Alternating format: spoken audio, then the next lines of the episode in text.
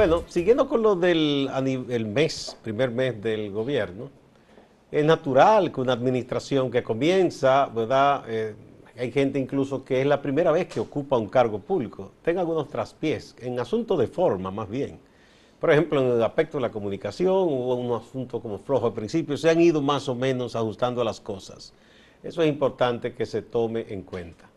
Quizás algo importante sería, y yo creo que ya algunos, no sé que si ha habido reuniones y que le han explicado cómo son las cosas, entiendan que ya forman parte de un ministerio o que son parte del, gabinete y que no es bueno andar diciendo cosas aisladas eh, porque le parecen o un punto de vista muy personal, eh, mediante un tweet, una cosa, y ya como que se han recogido, como dice la gente popularmente, y ya vemos más afinadas las cosas. Por ejemplo, nosotros mismos criticábamos el hecho de que en el aspecto de la salud el ministerio no estaba dando rueda de prensa, pues ayer hizo una y ya como que hay un equipo armado, ¿verdad? Y eso es bueno que se vaya organizando, es importante que se haga porque eh, todo debe coordinarse. Y a veces un error comunicacional, un ruido comunicacional, incluso daña hasta la mejor de las medidas o políticas de un gobierno, ¿verdad?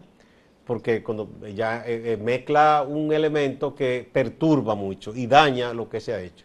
Yo creo que en ese aspecto se ha ido un poco afinando la cosa, que en principio hubo otras piezas. Ya.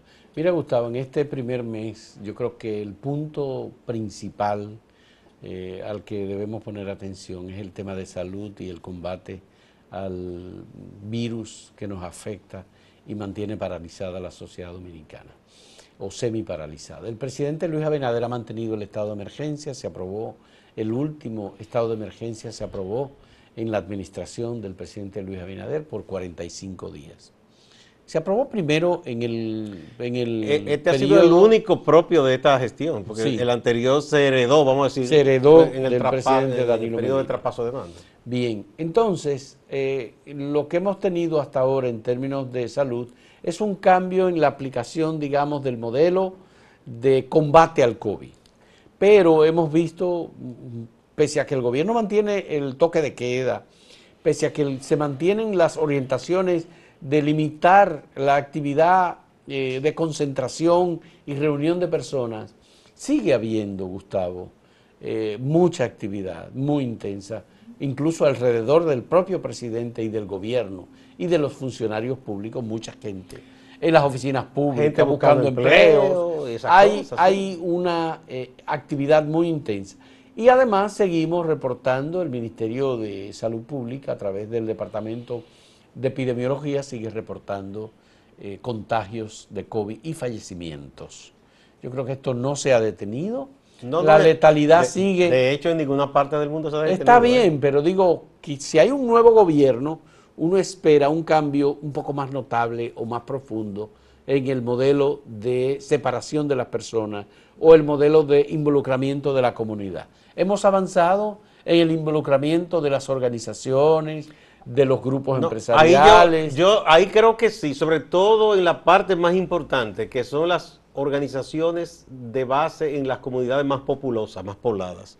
Ahí sí se ha trabajado con esos grupos sociales que trabajan, por ejemplo, muchos de ellos están organizados en torno a ADESA que es una entidad que hace esfuerzo por una mejor, mejor servicio Alianza por el Derecho a la Salud. Sí, entonces eh, ahí estuvo todos esos grupos como Copadeva, eh, Ompeco se llama otro, me parece, que han estado trabajando en muchos barrios, de los barrios, populosos de la zona norte, de la zona oeste del Gran Santo Domingo, organizando a la gente. Yo creo que eso ha sido un aspecto eh, plausible, ¿verdad?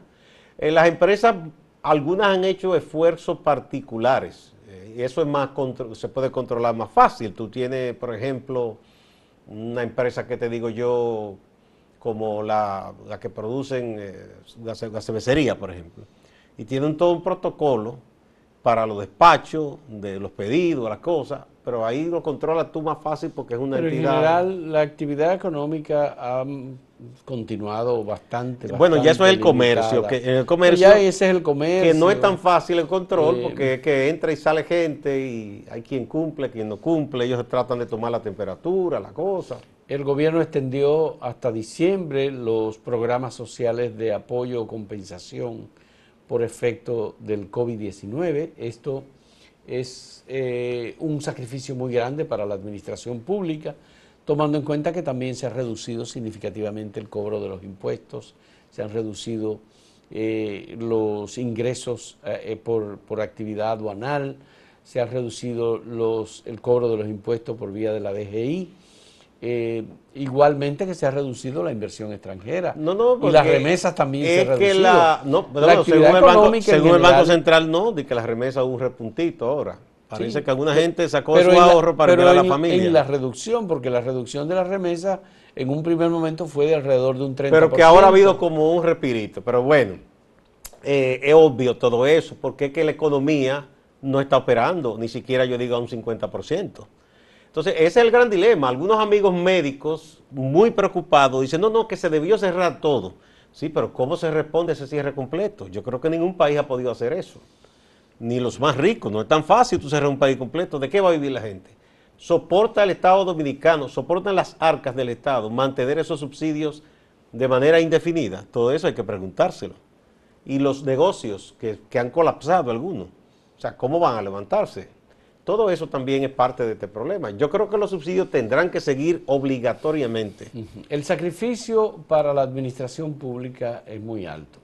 En la entrevista de la pasada semana que hicimos a Miguel Seara Jato, el ministro de Economía, él informó que el déficit en el año 2020 previsto hasta ahora es de 418 mil millones de pesos y que el Estado tiene que buscar dinero fresco, eh, aproximadamente unos 3.500 eh, millones de dólares para completar este año. Que no es cosa fácil. Que no es cosa fácil. No es cosa fácil, andar buscando dinero. Eh, el presidente Luis Abinader en la primera reunión que sostuvo con ejecutivos de medios de comunicación, informó que el Estado Dominicano iba a, emitir bonos para la captación de recursos frescos que permitieran completar el déficit que tiene la economía dominicana para este año, pero sobre todo que el presupuesto que se está concibiendo y que se está preparando en este momento para el año 2021 y que tiene que estar listo en el mes de octubre, 31 de octubre, tiene que estar listo ese presupuesto. Entonces, eh, eh, se está previendo, obviamente, que va a ser un presupuesto igualmente complicado, deficitario, y no con las condiciones con las que previeron las actuales autoridades. Este es el primer presupuesto que ellos están haciendo, porque en realidad comenzaron a trabajar eh. con el presupuesto de la anterior administración, heredado. Entonces, eh, el presupuesto es un instrumento fundamental de desarrollo, pero el presupuesto heredado ha tenido, eh, José Rijo, director de presupuesto, nos dijo que las dificultades han sido verdaderamente inmensas, muy grandes. Aparte de los huecos que encontraron y aparte del festival que hubo al final del pasado gobierno. Como diría nuestro amigo Bernardo Vega, cuando los políticos en, en campaña desguañangan la economía. Sí, la descontrolan. Vamos a una pausa y vamos a ver la pregunta del día. ¿Apoya usted la prórroga a funcionarios y exfuncionarios para entregar la declaración de patrimonio? ¿Y por qué? Hashtag acento pregunta en Twitter, en YouTube y en Facebook. Hay muchas respuestas ya.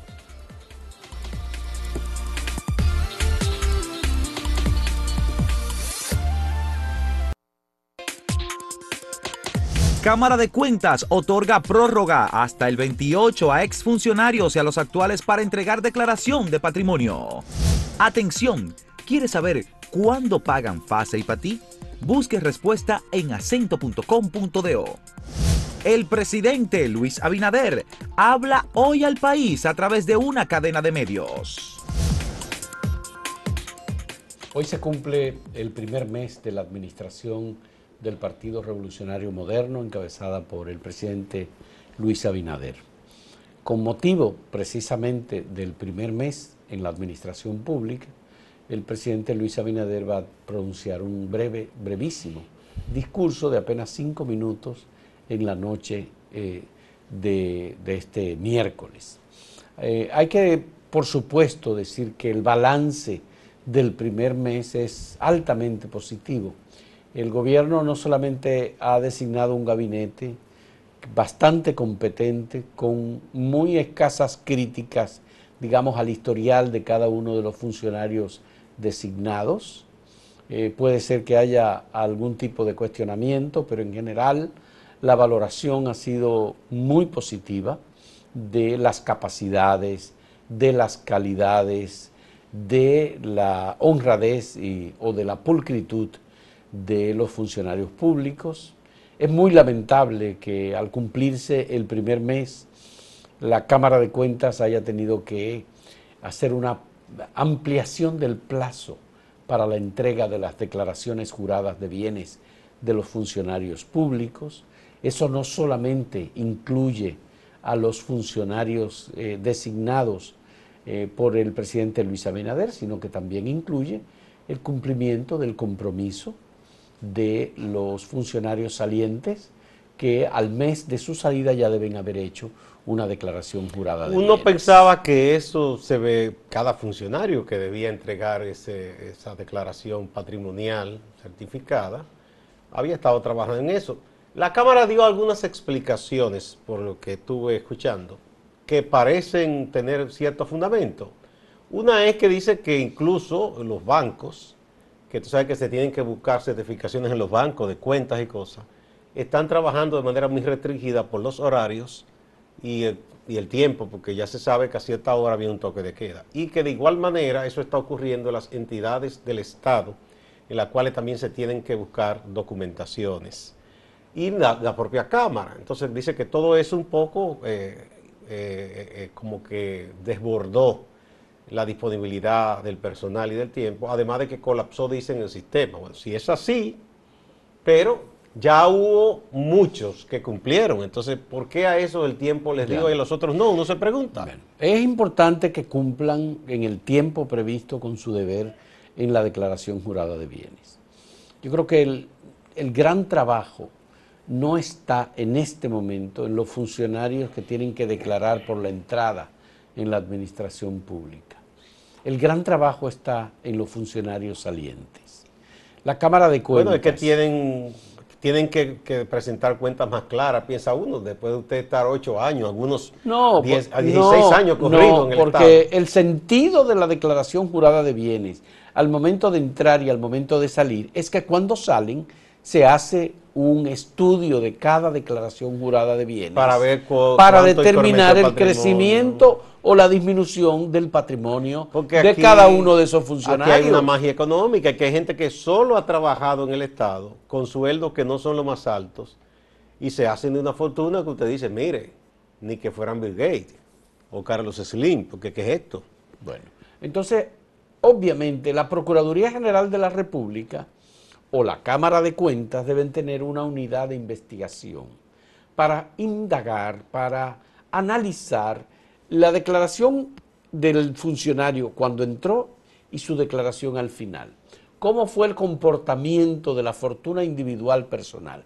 Pero además, habría que analizar la declaración patrimonial que debe hacer ese funcionario cada año, por lo menos en el mes de agosto, sobre eh, sus bienes, porque hay, la ley de declaración jurada de patrimonio incluye una declaración anual, Gustavo, sobre la evolución de esos recursos. Que muy pocos tradicionalmente muy hacen esa declaración. Pero de todos modos habría que pedir uno no, uno entiende que las cosas ahora eh, van a cambiar, porque hay funcionarios que han asumido en serio esto. ¿eh? Eh, yo creo que deben cambiar. Y otra cosa importante en una declaración de patrimonio, no es simplemente lo que usted ponga ahí, como dicen, el papel todo lo soporta. Aquí hemos visto históricamente declaraciones que mueven a risa, aunque no debería mover, porque todo esto es muy serio, de que una persona tiene un terreno, por ejemplo, y le pone el valor que le da la gana. Y entonces uno dice, bueno, ¿y quién avala esa tasación? Yo tengo un solar y le pongo esto cuesta 200 millones. Pero bueno, ¿y quién avala eso? ¿Se tasó? ¿Quién base a qué? Eh, yo tengo una propiedad de que, digamos, mueble y le pongo el valor que me da la gana. Y mira, como para abultar un patrimonio por si acaso. El tema es que cada quien asume la declaración como quiere. Hay muchos renglones de la declaración jurada de bienes o la declaración jurada de patrimonio que no se colocan estaba mirando en detalle la declaración jurada de patrimonio del presidente de la República, Luis Abinader, y por lo visto ha cumplido con todos y cada uno de los acápites donde se le pide colocar información. Bueno, de lo menos que te piden si tú eres funcionario público es que tú incluso incluyas ahí a todos tus parientes cercanos, es decir, esposa, hijos, si trabajan, si no trabajan y los bienes que tienen. Porque, no solamente esposa e hijo, también hermanos, por temas de conflictos de intereses. Sí, conflictos de intereses y porque se sabe que una de las formas de la gente tratar de ocultar lo que tiene es ponerlo a nombre de otro también. Entonces, para evitar todo eso, la ley previó y hay que poner esos vinculados cercanos. El gran trabajo, repetimos, que tiene la Cámara de Cuentas o la Procuraduría General de la República en la unidad de investigación eh, es eh, analizar las declaraciones juradas de los funcionarios salientes. Aquí, obviamente, las comparaciones entre una declaración y otra es el trabajo que corresponde en este momento.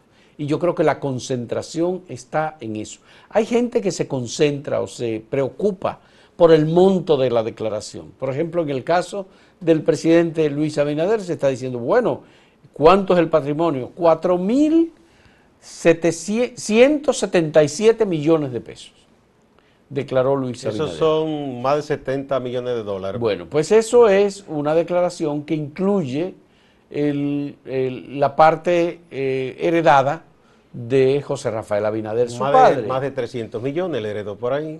No, no, no, él heredó cerca de eh, 3 mil millones de pesos por esa parte. Cerca de 3 mil. Cerca de 3 mil. y lo dice en la Bueno, pues gran patrimonio era el de don Rafael y entre un era el patrimonio de su padre. Sí, sí, sí. Cuando nosotros hicimos la investigación en el proceso electoral y el trabajo sobre el patrimonio de Luis Abinader como candidato, Obviamente lo que vimos y lo que encontramos fue un patrimonio cercano a los 290 millones, 289 millones de pesos.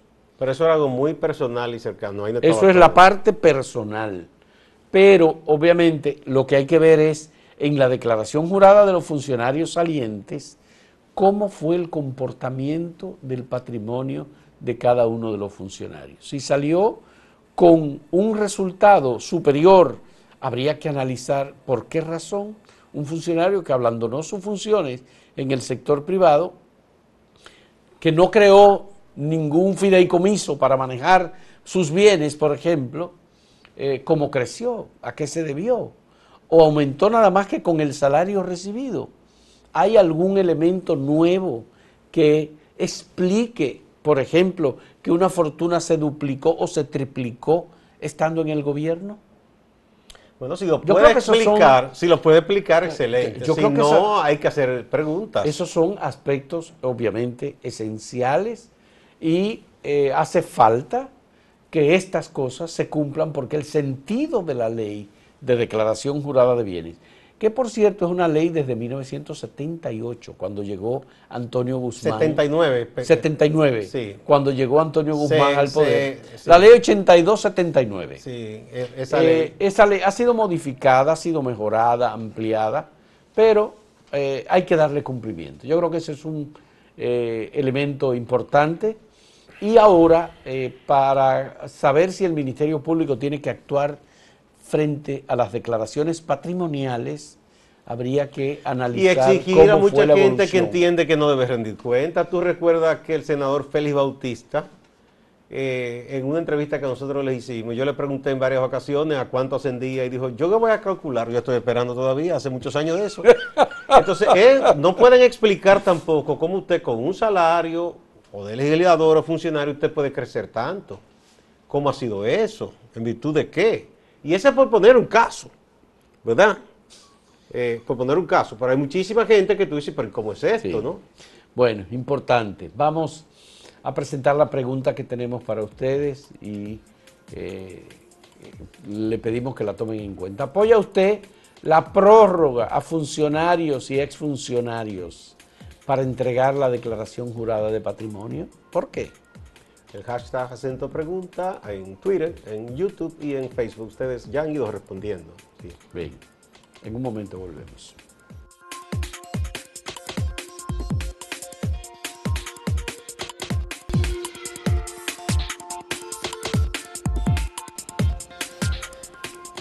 Rápidamente vamos a pasar algunas de las respuestas que hemos recibido a la pregunta sobre eh, la prórroga para la declaración jurada de bienes. Eso no puede ser, dice Jorge Luis Alcántara López, como un plazo ordenado por una ley, como un plazo ordenado por una ley, es modificado por una comunicación de una institución. El mismo Estado vive en una ilegalidad constante. Y no es un cambio. Aunque ese no corresponde al gobierno central. Eso corresponde a la Cámara de Cuentas. Mixtland dice, claro, las instituciones que deben darnos soporte de lo declarado están trabajando a medias y con retardo. Se lo justifica. La siguiente es de Wilkin Brito. Está bien, primera vez que hay tanto apuro en hacer declaración jurada de bienes, agregando a ello que la Cámara de Cuentas hasta eh, en ese proceso ha sido ineficiente. Y María Taveras dice, estoy de acuerdo con la prórroga. La situación de la pandemia es verdad que dificulta todo. Hasta ahora esos son... Hay otra más, Manuel Liranzo. Si un ciudadano de a pie de Cristo Rey viola cualquier ley va preso. Pero los funcionarios públicos parece que tienen una ley para violar otras leyes. No estoy de acuerdo. Eh, eso se llama irresponsabilidad. ¿Y? Alfred Lalane dice, para nada, en nuestro país todo hay que prorrogarlo.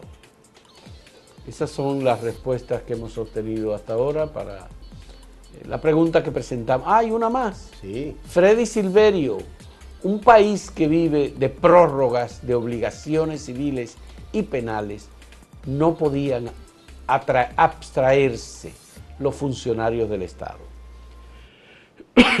bueno, pues eh, esas son las respuestas. Vamos a pasar a nuestro compañero Máximo Laureano en Santiago, que tiene también importantes informaciones para nosotros.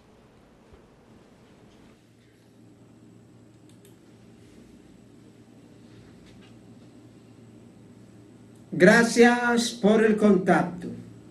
El proyecto de la carretera Cibao Sur volvió a ser tema de discusión tras la visita del presidente Luis Abinader a Santiago de los Caballeros. A raíz de algunas preguntas que le hicieron los periodistas, el presidente se refirió a la carretera Cibao Sur. No dijo que retomaría el proyecto, pero tampoco lo descarta. Es una discusión que se ha llevado durante muchos años. Sectores de San Juan de la Maguana, sectores de Santiago, entienden que la conexión de ambas provincias por la cordillera central sería de vital importancia para importantizar el comercio entre ambas regiones que son muy productivas. La oposición ha estado siempre por los asuntos que tienen que ver con la ecología, pero también hay sectores ligados al comercio, ligados al comercio, que también se oponen a esta carretera Cibao Sur. Pero hay un anhelo entre sureños y cibaeños santiagueros y sanjuaneros de ver esa conexión. Cuando se le preguntó al presidente de la República, esto fue lo que dijo. Sin embargo, desde el punto de vista económico es muy necesario esa carretera, siempre y cuando pueda realizarse sin un impacto negativo eh, ambiental. Por lo tanto, eso hay que discutirlo. En el periodo presidencial 1978 1982, encabezado por don Antonio Guzmán Fernández, esta propuesta se tocó mucho. De hecho, habían unos acuerdos con instituciones financieras de Brasil que iban a patrocinar la construcción de la carretera Cibao Sur. Pero hubo un problema con esas instituciones financieras en Brasil y el presidente Guzmán decidió posponer ese proyecto. Pero en Santiago y en San Juan, reitero, siguen anhelando por esa carretera Cibao Sur. la alcaldía de Santiago ha identificado los proyectos que se entienden son importantes para Santiago y que no pueden ser asumidos por la alcaldía por el costo que tienen.